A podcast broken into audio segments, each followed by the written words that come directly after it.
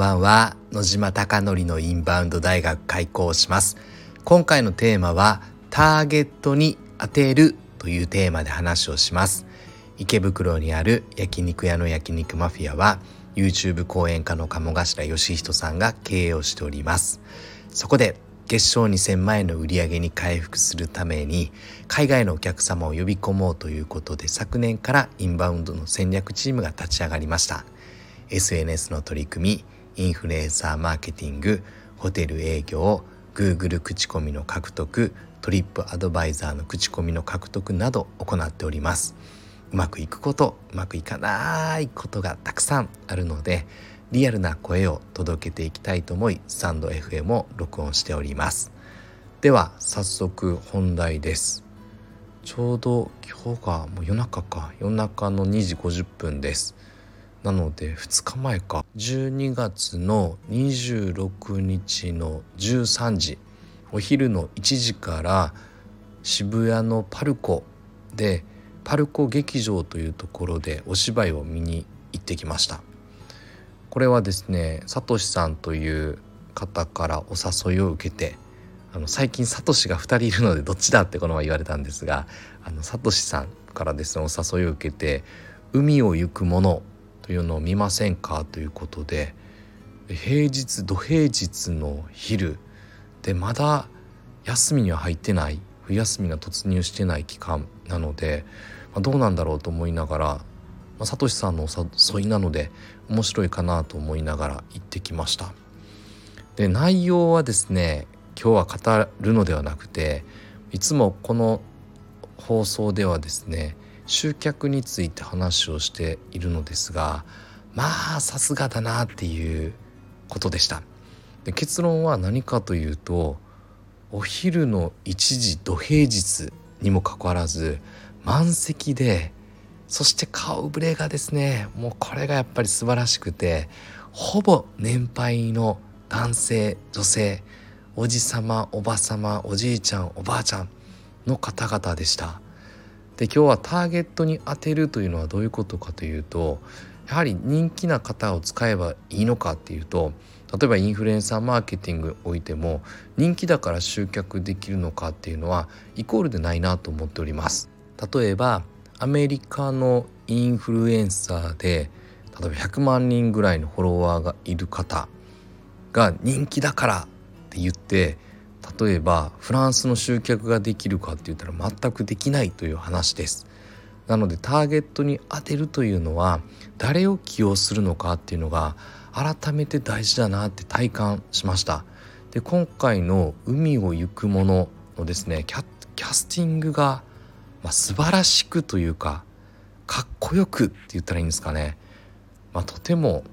私が好きな方々で当日まで何もほぼ分かっておらずサトシさんに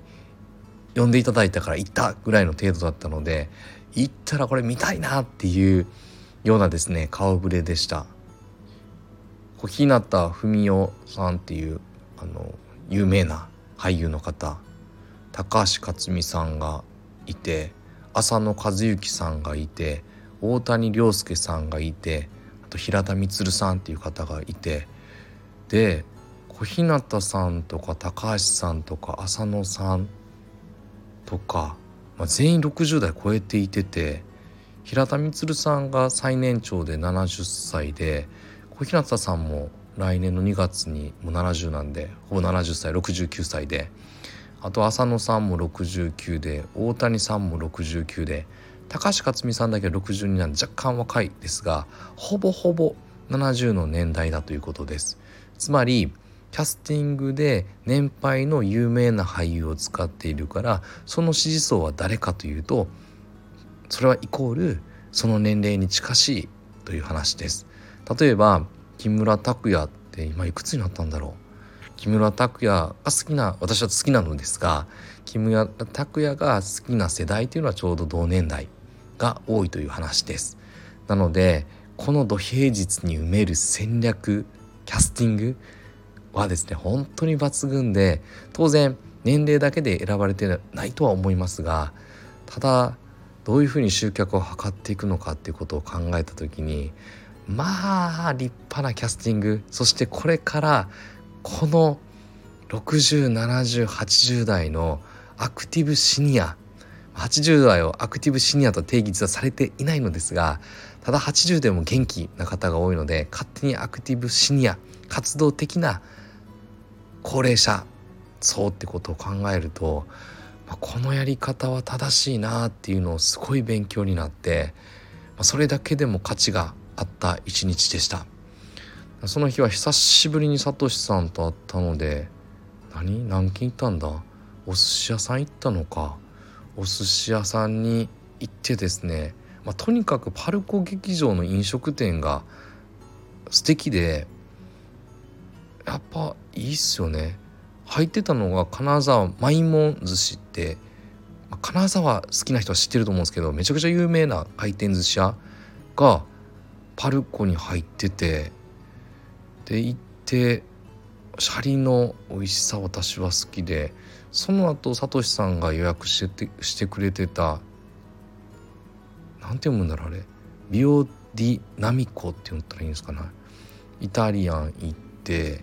でその後オムサコライス行って最後オムライスで締めました。これは宮迫博之さんとクラブ七重の七重ママが一緒に共同で出したお店でちょうど鴨さんが投稿していててフェイスブックで。では渋谷で近かったから行こうっていうことで12月24日かなオープンが。で2日オープン2日目に行ってきました。まあこれはですねうん。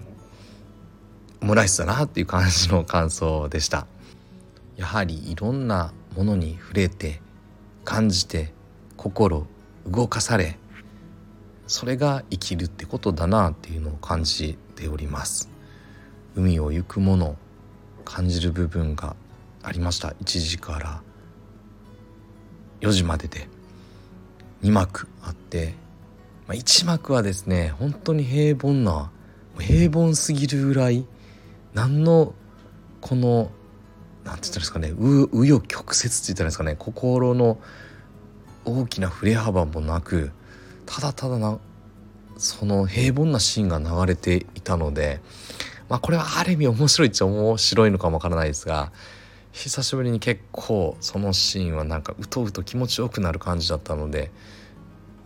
もう言い訳かもわからないですが気持ちよくなってうとうとするところはところどころありました。ただ2幕はすごかったな。うん。なんか私が大好きだったのは平田充さん。この方の演技は塚さんっぽいなって思ったらや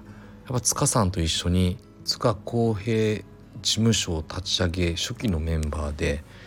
塚公平のお芝居に、まあ、ほとんどの作品に出演したってウィキペディアを見たら書いてあったのでまあやっぱりすごい磨かれた一流な本当にエネルギーの塊の方だなと思って平田充さん